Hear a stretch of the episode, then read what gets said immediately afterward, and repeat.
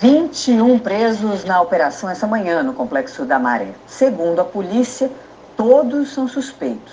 As prisões geraram protestos. A operação no Complexo de Favelas da Maré começou bem cedo, antes do horário de abertura das escolas. Militares e blindados do BOP, a tropa de elite da PM, chegaram à favela Nova Holanda para prender integrantes da maior facção de drogas que atua no Rio além de bandidos de outros estados que estariam escondidos na comunidade. Segundo a polícia, os criminosos responderam com um intenso tiroteio. Durante a operação, traficantes invadiram a escola estadual Elis Regina. A polícia informou que essas imagens são do momento em que eles entram no pátio do CIEP. Blindados foram posicionados na entrada do colégio. Agentes do BOP negociaram uma rendição. Dez homens se entregaram e outros seis foram presos dentro da comunidade. Logo depois, houve um protesto na porta da escola. Essa imagem mostra a fumaça do que pode ser uma bomba de efeito moral usada para dispersar o grupo. Não houve feridos na operação. Nós tomamos todos os procedimentos necessários para é, fazer a abordagem. Toda a área foi cercada, né, nós fomos avançando aos poucos, restabelecendo que não tinham pessoas que não pudessem é, ser vítimas caso tivesse um confronto armado e nós iniciamos uma negociação quando localizamos aqueles criminosos. As equipes apreenderam três fuzis, quatro pistolas, granadas e drogas. Por causa da operação, 23 escolas públicas suspenderam as aulas e uma clínica da família não abriu as portas na favela Nova Holanda. Os presos foram trazidos para a delegacia de Bom Sucesso. Aqueles foram identificados e autuados em flagrante. Alguns tinham mandados de prisão em aberto. Um deles é Wilson de Oliveira Andrade Júnior. Ele é acusado da morte do capitão da Polícia Militar, Estefan Contreiras, de 36 anos. O crime aconteceu há quase cinco anos, na Avenida Genemário Dantas, em Jacarepaguá. No meio da tarde, o clima voltou a ficar tenso na maré. Manifestantes botaram fogo em pneus e fecharam o trânsito na pista lateral da Avenida Brasil, sentido Zona Oeste.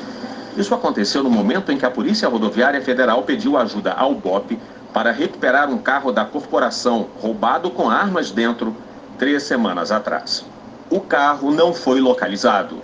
Agora há pouco, a polícia prendeu mais cinco homens, entre eles Gabriel Ítalo da Silva, foragido da Justiça de Mato Grosso e que estava escondido na maré há oito meses. É, cinco desses presos, então, foram capturados no fim da tarde pelo BOP e por policiais da Delegacia de Repressão a Entorpecentes. Eles estavam na Nova Holanda. Os policiais apreenderam mais dois fuzis, uma pistola e três granadas. Entre os presos está Gabriel Ítalo da Silva, apelidado de Torto, acusado de tráfico, tortura e execução em Mato Grosso. Ele era foragido e ficou escondido na maré durante oito meses. E a Polícia Civil prendeu hoje outros dois criminosos de fora do Rio. Segundo as investigações, eles chefiavam quadrilhas no Rio Grande do Norte e também no Paraná. Era nesse prédio, no Leme, na zona sul do Rio, que Marcelo Rosa Andrietti, de 36 anos, se escondia. De acordo com as investigações, ele é do Paraná e um dos maiores assaltantes de banco do país. Marcelo era considerado foragido da justiça.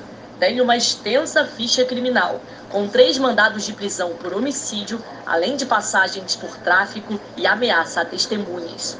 Ele atua tanto no roubo de bancos como no tráfico de drogas. Nós conseguimos hoje, num trabalho conjunto, das polícias civis do Rio de Janeiro e do Paraná capturar esse criminoso aqui. Estava escondido aqui no Rio de Janeiro, de onde ele ordenava crimes lá do Paraná. E ele não foi o único bandido de outro estado preso aqui no Rio hoje.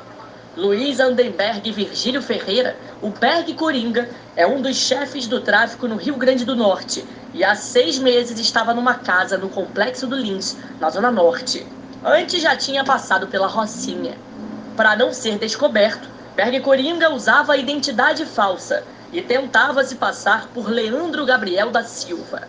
Segundo as investigações, Berg Coringa pertence à facção que ordenou os ataques que aconteceram em Natal no mês passado. As investigações apontam que a maior facção criminosa que atua aqui no Rio de Janeiro enviou dinheiro para o Rio Grande do Norte e ajudou a financiar esses ataques. Criminosos colocaram fogo em carros e ônibus em mais de 60 cidades, depredaram prédios públicos e aterrorizaram a população. A prisão foi muito importante porque o Berg, né, ele é uma, uma liderança da facção local e era um dos responsáveis por estar é, orquestrando ali os ataques na Grande Natal, cidade onde ele domina.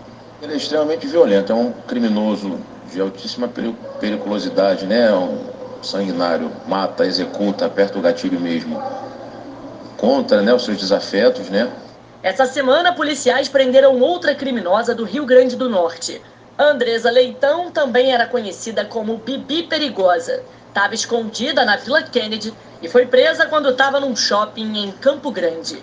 Já é a terceira prisão que a gente vem aqui no decorrer desse de 12 meses que a gente vem aqui no Rio de Janeiro prender criminosos que saem do nosso estado, Rio Grande do Norte, e vêm para cá. A gente está localizando aí, graças a Deus, todos eles e continuaremos. A defesa de Marcelo Rosa negou que ele seja o maior assaltante de bancos do Brasil e disse que vai provar a inocência dele nas ações que responde por homicídio. Nós não conseguimos contato com a defesa de Luiz Andenberg Ferreira. E passageiros viveram momentos de terror hoje de manhã em Duque de Caxias. Um homem ateou fogo num ônibus lotado e, segundo testemunhas, tentou impedir que as pessoas fugissem. As imagens mostram o ônibus sendo consumido pelo fogo. Tudo isso numa das ruas mais movimentadas de Caxias. Kleber da Conceição Cirilo, de 39 anos, também aparece nas imagens sendo levado preso pelos policiais. Ele está internado com queimaduras em 50% do corpo. Ele vai responder por tentativa de homicídio qualificado em relação a todas as pessoas que estavam ali. Acreditamos aí algo em torno de 30, 40 pessoas, vamos dizer assim. Testemunhas contaram que o homem entrou no ônibus com uma sacola preta e com um galão de gasolina. Durante a viagem, ele teria começado a furar o galão e a jogar o produto na direção das pessoas. Durante a tarde, a motorista do ônibus prestou depoimento na delegacia que investiga o caso. Segundo a polícia, o ônibus estava cheio, inclusive com pessoas em pé. Testemunhas também contaram que depois de colocar fogo, o homem tentou impedir que os passageiros saíssem do veículo.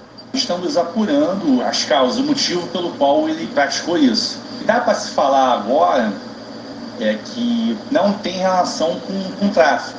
Não é dessa maneira que eles agem. Segundo a Prefeitura de Duque de Caxias, quatro vítimas foram levadas para hospitais da região, duas delas com queimaduras. Mãe e filha aparecem nas imagens sendo socorridas por pessoas que estavam no local. O caso mais preocupante é o da criança, de 4 anos. Ela está internada no Hospital Adão Pereira Nunes, em estado grave.